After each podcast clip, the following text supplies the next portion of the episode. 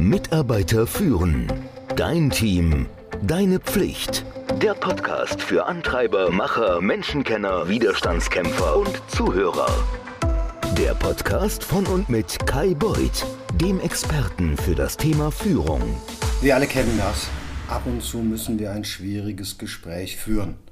Und da musst du Dinge ansprechen oder du musst ein Gespräch führen, wo du schon im Vorfeld ja, frustriert bist oder Angst davor hast. Die Frage stellt sich natürlich immer, warum ist denn das eigentlich so? Denn es ist ja auch nicht bei allen Gesprächen, die man führt, so. Im Grunde genommen liegt es natürlich daran, dass wir, wie soll ich sagen, Angst haben, unser Gesicht zu verlieren, uns eine Blöße zu geben oder dass wir von unserem Standpunkt oder von unserer Position zu viel aufgeben müssen. Manchmal ist es aber auch so, dass, obwohl wir glauben, dass wir alles bedacht haben, wir dennoch die Angst haben, dass wir von unserem ja, Kontrahenten, also von unserem Gegner, da sieht man schon alleine an dem Wort, vorgeführt werden könnten, dass er plötzlich Argumente vorbringt, an die wir gar nicht gedacht haben und dass sich nach so einem Gespräch, wie soll man sagen, die Machtverhältnisse zu unserem Nachteil verändert haben. Egal was es ist, die schlechteste aller Ideen ist es tatsächlich immer, ein schwieriges Gespräch nicht zu führen oder aufzuschieben. Irgendwann, das hast du sicherlich auch schon erlebt, explodiert die Bombe oder implodiert die Situation. Und gerade du als Führungskraft, du kennst das ja ganz besonders. Je mehr du es aufschiebst, desto schwieriger wird es und desto wichtiger ist es auch, dass du ein schwieriges Gespräch gut führen kannst, nämlich sowohl mit deinen Mitarbeitern als auch mit deinen Kollegen und mit deinen Vorgesetzten. Das wird nämlich von dir erwartet. Du wirst in erster Linie dafür bezahlt, Probleme zu lösen. Und eines dieser Probleme ist natürlich, ein schwieriges Gespräch zu führen, dass nach dem Gespräch eine tragfähige Lösung dabei rauskommt. Das Gute, was fast keiner weiß, ist, dass ein schwieriges Gespräch fast immer auf den gleichen Bestandteilen basiert. Und wenn du einmal verstanden hast, wie die aussehen, dann wird dir auch das Gespräch mit ein bisschen Übung natürlich viel, viel besser gelingen. Es ist nicht so, dass du nach dem Podcast hier weißt, sofort, egal, so mache ich ein schwieriges Gespräch. Oder wenn du den Kurs nimmst, den ich dir hier einmal verlinken werde, dass du danach einmal diesen Kursus machst und das dann kannst. Nee, es braucht natürlich Erfahrung und Übung. Ehrlicherweise geht das auch das eine oder andere nochmal schief. Warum geht das denn jetzt schief? Also was sind denn die Bestandteile? Also das Wichtigste ist einmal zu verstehen, dass unsere Wirklichkeit tatsächlich aus unserer eigenen Wahrnehmung dessen, was ist, besteht. Also das, was ich denke. Ich habe meine Wahrnehmung, du hast deine Wahrnehmung. Und alleine das legt schon nahe, dass es so viele Wirklichkeiten einer Situation gibt, wie es Menschen gibt auf der Welt. So eine richtige Wirklichkeit, die absolute Wahrheit, das, was wir uns so sehr wünschen, die wird es niemals geben.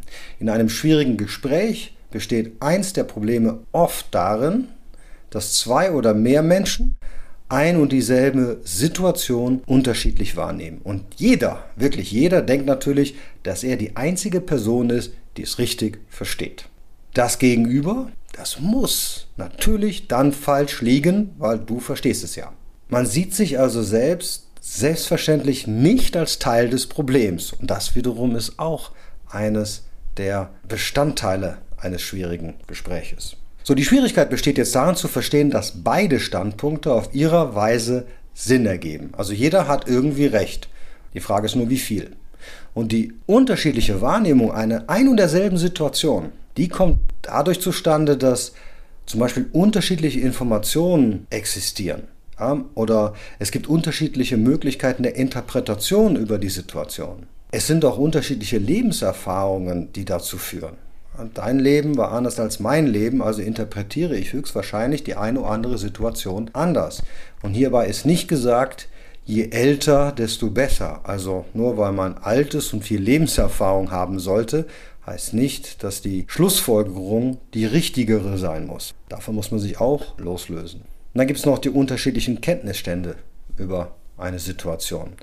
Das ist ganz besonders als Führungskraft wichtig, das zu wissen. Nämlich, wenn du mit einem Mitarbeiter sprichst, dann ist es gut möglich, dass dein Mitarbeiter nicht die gleichen Kenntnisse haben kann wie du. Auf der anderen Seite musst du natürlich auch verstehen, dass du nicht die gleichen Kenntnisstand deines Mitarbeiters hast. Es kommt also darauf an, um was es geht. Ein weiterer Punkt ist, dass besonders in solchen schwierigen und unangenehmen Situationen wir immer davon ausgehen, wir interpretieren das schon im Vorfeld, dass wir wissen, welche Absicht unser Gegenüber verfolgt. Die Schwierigkeit dabei ist aber, dass Absichten nur in, soll ich sagen, den Herzen und Köpfen der Menschen vorhanden sind. Und solange wir gar nicht darüber sprechen, sobald wir uns nicht mitteilen, kann keiner wissen oder ahnen, warum jemand etwas wirklich tut. Wenn du als Führungskraft nicht deine Absicht erkennen lässt, dann wird dein Gegenüber irgendetwas reininterpretieren. Wenn dein Gegenüber nicht klar ausdrückt, warum er bestimmte Dinge gemacht hat, sodass man das nachvollziehen kann, wirst du wiederum annehmen, aufgrund deiner Erfahrung, warum er das gemacht hat. Ich will ja nicht böse sein, denn es ist wirklich nur natürlich und du bist völlig normal, wenn du Annahmen über die Absicht deines Gegenübers triffst. So ist unser Gehirn aufgebaut. Zum Beispiel, wir sind verletzt und deshalb gehen wir davon aus, dass genau das die Absicht des anderen war. Muss es aber gar nicht sein. Oder wir fühlen uns schwach und daher vermuten wir, dass der andere genau das beabsichtigt hat, er will uns schwächen. Unsere Gedanken laufen aber so automatisch ab, dass wir uns nicht einmal bewusst darüber sind, dass unsere Schlussfolgerung, also das, was wir glauben, nur Vorannahmen sind.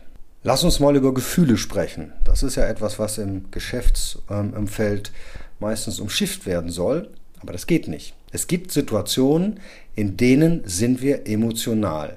Und wir sind so emotional, dass unsere Gefühle, unsere Fähigkeit zu denken und Probleme zu lösen oder sogar angemessen zu kommunizieren beeinflussen. Wenn wir sehr aufgebracht sind und daher nicht angemessen kommuniziert haben, dann ist es sogar so, dass wir nicht einmal in der Lage sind zuzuhören. In vielen Konfliktsituationen bilden Gefühle den Kern der Angelegenheit. Sie sind quasi die Grundlage auch wenn sie von anderen Symptomen überlagert werden. Unausgedrückte Gefühle können jede Situation wirklich nochmal extrem verschärfen. Sie können sich in Form von Sarkasmus, passiver Aggression, Ungeduld und in vielen, vielen anderen Formen zeigen. Was ist jetzt noch typisch? Es ist typisch für uns, dass wir uns in einer Konfliktsituation nach dem Schuldigen umsehen. Wer ist hier schuld? Die Fragen, die wir uns dann stellen, ist immer, wer ist hier der Böse? Wer hat einen Fehler begangen? Wer sollte sich überhaupt hier entschuldigen? Wer ist denn hier stur oder unwillig?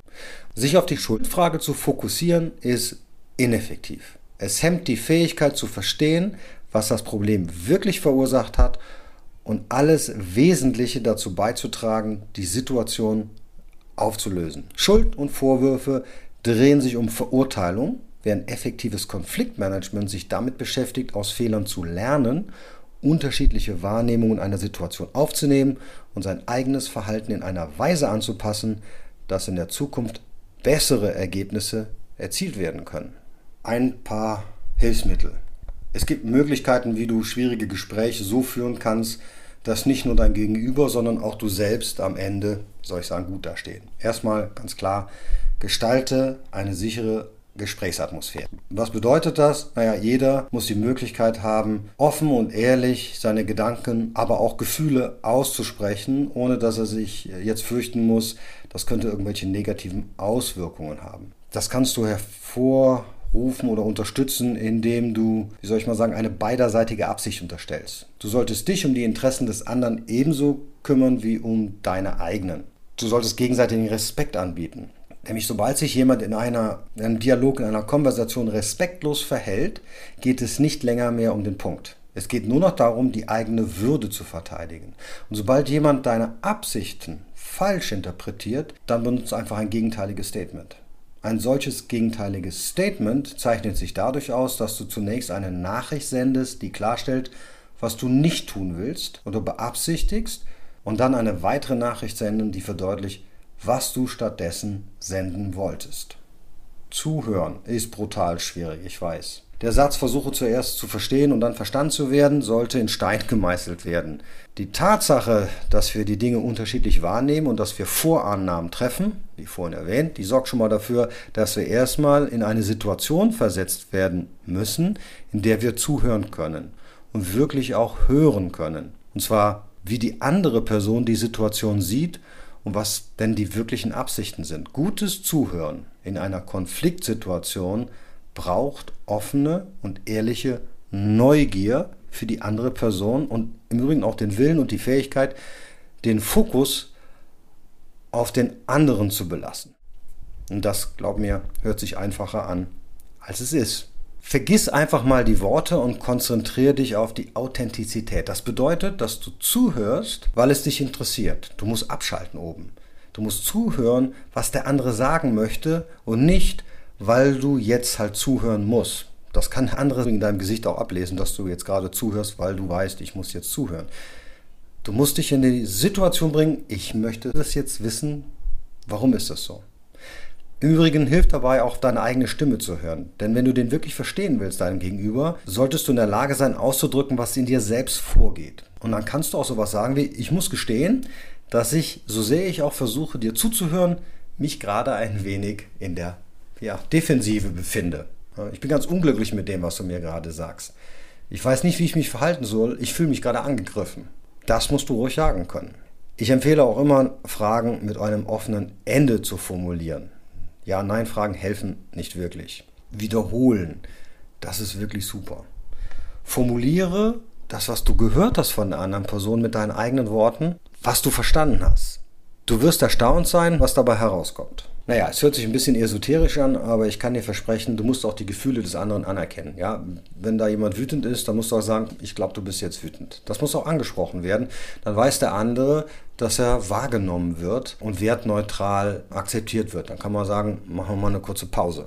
Ein dritter Punkt, der immer sehr, sehr hilft, ist eine Ja- und Haltung einzunehmen. Da fällt mir kein besseres Wort für ein. Diese Haltung sorgt nämlich genau dafür, was es sagt. Ja und. Nicht ja aber, ja und. Nämlich, dass beide Standpunkte auf einem gleichwertigen Level gehoben werden. Ja und, Punkt, Punkt, Punkt. Das bewirkt, dass sowohl dein Standpunkt als auch der des anderen gehört werden. Sie existieren somit auf einer Ebene und haben einen gleichen Wert. Wenn du deinem Gegenüber zuhörst, solltest du nicht deinen eigenen Standpunkt schwinden sehen, aber auch nicht den Standpunkt des anderen nach unten bringen. Die Ja und Haltung, die sorgt dafür, dass du wahrnimmst, dass beide Sichtweisen etwas bedeuten. Ganz wichtig, Wirkung und Absicht sind unterschiedliche Dinge. Ein guter Weg, das Problem zu lösen, ist, beide Seiten einer Medaille kennenzulernen und zu akzeptieren und dann die Wirkung von der Absicht zu trennen. Wir formen in unseren Köpfen Geschichten. Das hat einfach eine lange Historie. So sind wir als Menschen verdrahtet. Wir versuchen immer Bedeutung zu Verhalten oder zu den Worten eines anderen hinzuzufügen. Dabei überprüfen wir aber nicht, ob unsere Schlussfolgerungen überhaupt korrekt sind. Aber so sind wir verdrahtet, das musst du wissen. Und sehr oft wiederholen wir diese Geschichte immer und immer wieder in unseren Köpfen, bis wir selber daran glauben, dass unsere Interpretation, also die Absicht, die wir reininterpretieren, dann die richtige sein könnte. Damit du dich davor schützen kannst, kannst du dir immer drei Fragen stellen. Was hat denn der andere wirklich gesagt oder getan? Was ist denn die Auswirkung von dieser Aussage auf mich? Und basierend auf der Auswirkung, welche Annahme treffe ich darüber, was die andere Person damit erreichen wollte? Was denke ich, was die andere Person damit erreichen wollte? Und wenn du dir diese Frage ehrlich beantwortet hast, dann musst du im nächsten Schritt anerkennen, dass selbst die Antwort auf diese Frage eine Interpretation von dir ist. Deine Mutmaßung kann sogar korrekt sein, sie kann aber auch genauso gut falsch sein. Tatsächlich hat das, was die andere Person gesagt oder getan hat, eine Auswirkung auf deine Gefühle gehabt. Aber deine Gefühle, die können aufgrund einer falschen Schlussfolgerung so sein. Und in einem Gespräch kannst du jetzt mitteilen, was du beobachtet hast, wie sich das für dich anfühlt und was deine Vermutung über die Absicht des anderen sein könnte. Und es ist wichtig, dass du dabei klar machst, dass du lediglich vermutest. Denn eine Vermutung lässt sich immer korrigieren. Benutz Ich-Nachrichten. Warum? Nachrichten, die mit einem Du beginnen, führen oft in die Falle von der Schuldzuweisung. Sie sorgen letzten Endes für eine Atmosphäre, in der der andere sich verteidigen muss. Sätze, die mit Ich beginnen, wirken weniger aufrührerisch und weniger aggressiv und sie sorgen auch dafür, dass du die Verantwortung für das übernimmst, was du jetzt sagst. Also, wir sprachen oben schon mal, dass du dich nicht auf die Schuldfrage konzentrieren sollst. Worauf dann? Naja, auf die Mitwirkung. Mitwirkung bedeutet, herauszufinden, was hat jeder zu der Situation beigetragen. Der Sinn der Frage liegt also darin zu verstehen, welchen Anteil jeder an dem Konflikt hatte und wie man solche Situationen in der Zukunft vermeiden kann. Es ergibt natürlich auch in schwierigen Situationen und gerade als Führungskraft überhaupt keinen Sinn, nach dem Schuldigen zu fragen, denn Schuldzuweisungen sind etwas für Kindergartenkinder, aber nicht für Führungskräfte. Sie führen niemals zur Lösung eines Problems. Wie einleitend gesagt, als Führungskraft ist es dein Job, Probleme zu tragfähigen Lösungen zu bringen. Du gehst dein Team voran und es sollte dir nicht schwerfallen, schwierige Gespräche zu führen. Denn wenn du ständig Angst vor Standardaufgaben haben musst, dann wird es dir schwerfallen, deine Aufgaben zu erledigen. Und das gefährdet dann auch deinen Erfolg. Und schwierige Gespräche, die sind nicht immer angenehm, aber wenn du die Lösungsmöglichkeiten dafür hast, wie du und dein Gegenüber am Ende mit einem guten Gefühl herausgehen, dann wird es schon klappen. Wie gesagt, Übung macht den Meister. Als Fazit nochmal zusammengefasst. Bevor du das nächste Mal in ein schwieriges Gespräch gehst, denk dran, nimm dir Zeit. Schaffe eine gute und sichere Gesprächsatmosphäre, in der beide wirklich sprechen könnt. Sei ein guter Zuhörer. Formuliere beide Anliegen, indem du sie mit einem Ja, und verbindest. Wirkung und Absicht sind unterschiedliche Dinge, das darfst du nicht vergessen. Beginn deine Sätze mit ich statt mit du.